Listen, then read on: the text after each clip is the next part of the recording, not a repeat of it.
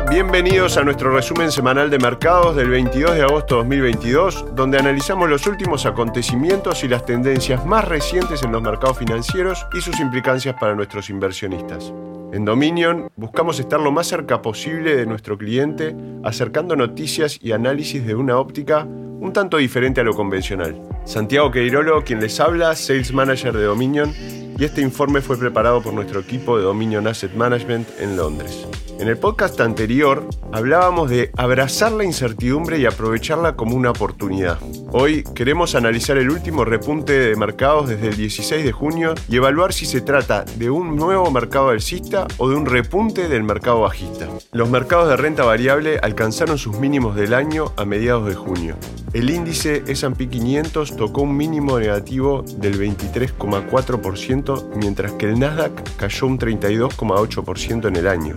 Se trata sin duda de un mercado bajista. Si se incluye la inflación, que se sitúa entre el 8 y el 9%, los descensos reales efectivos del S&P y el Nasdaq fueron negativos del 32 y del 41% respectivamente.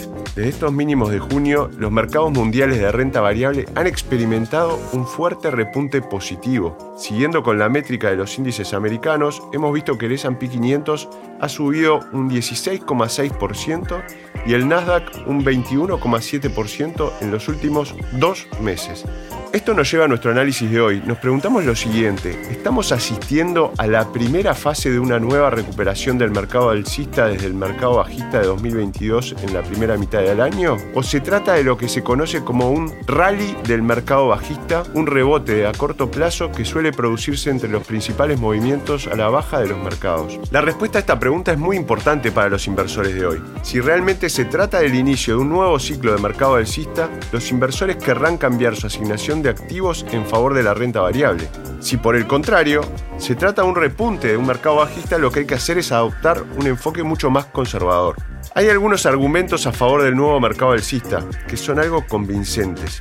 Los descensos del mercado en la primera mitad de 2022 fueron dramáticos, lo que llevó a las valuaciones de las acciones a niveles mucho más acordes con la historia, suponiendo que no se produzcan grandes descensos en los beneficios. El gasto de los consumidores sigue siendo sólido a pesar del deterioro de algunos indicadores económicos y de la elevada inflación, y los resultados empresariales de esta temporada de beneficios han sido mejores de lo esperado.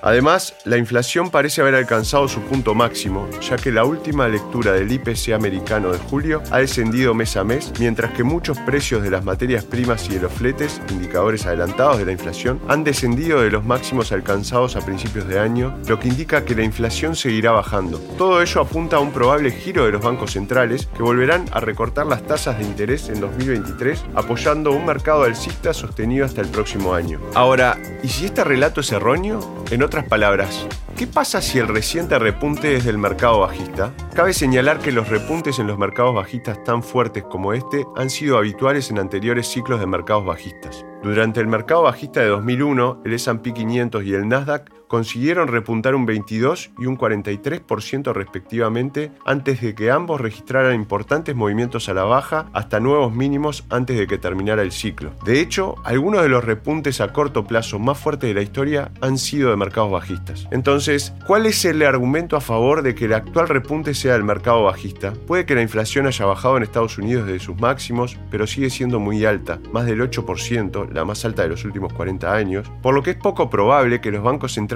puedan dar un giro rápido y es probable que las tasas sigan subiendo. Además, el Banco Central Americano también se ha comprometido a algo llamado endurecimiento cuantitativo, lo contrario de la flexibilización cuantitativa. En pocas palabras, se trata de una medida adicional para reducir la liquidez en el sistema. Esto aún no ha comenzado y está por venir para los mercados. Mientras tanto, los beneficios de las empresas y los consumidores han resistido bien hasta ahora, pero la inflación se está comiendo los salarios reales, negativos en la mayoría de los países, se está comiendo también los ahorros y el efecto negativo de la subida de las tasas de interés ya se ha retrasado. Esto significa que podemos esperar que la ralentización de esas primeras subidas de tasas empiece a afectar a la economía a finales de este año. Mientras tanto, muchos indicadores económicos adelantados han empeorado, especialmente los de confianza, que parecen señalar una desaceleración de la economía a finales de 2022, principios de 2023. Europa está luchando por adaptarse a los costes de la energía que no están disminuyendo y probablemente ya estén recesión, pero dada la situación de la inflación, el Banco Central Europeo, al igual que sus pares en Estados Unidos, Japón y Reino Unido, no está en condiciones de recortar las tasas para ayudar a la economía, al menos no todavía. El reciente repunte de las acciones se ve a través de este prisma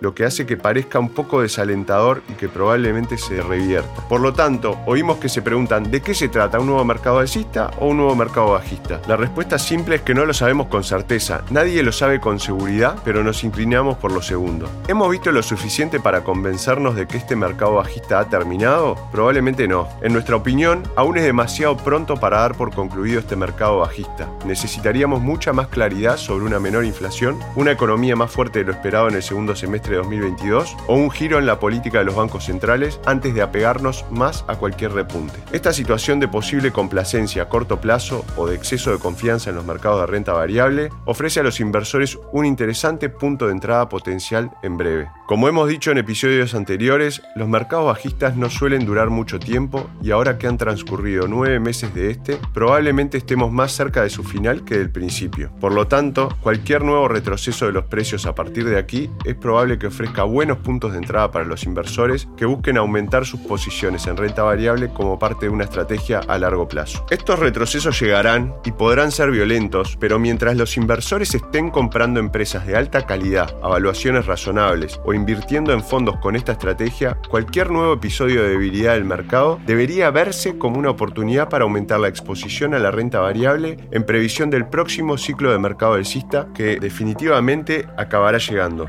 Santiago Queirolo quien los acompañó hoy día y esperamos hayan disfrutado de este nuevo episodio. Los invitamos a seguirnos en Spotify, en Apple, activando la campanita, dejar su reseña y nos volvemos a encontrar en 7 días. Muchas gracias.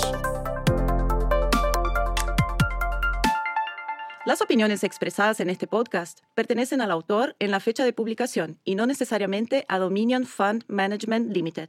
El contenido de este podcast no pretende ser un asesoramiento de inversión y no se actualizará después de su publicación. Las imágenes, videos, citas bibliográficas y cualquier otro material de este tipo que pueda estar sujeto a derechos de autor se reproducen total o parcialmente en este artículo sobre la base del uso legítimo que se aplica a la información periodística y al comentario periodístico de los acontecimientos.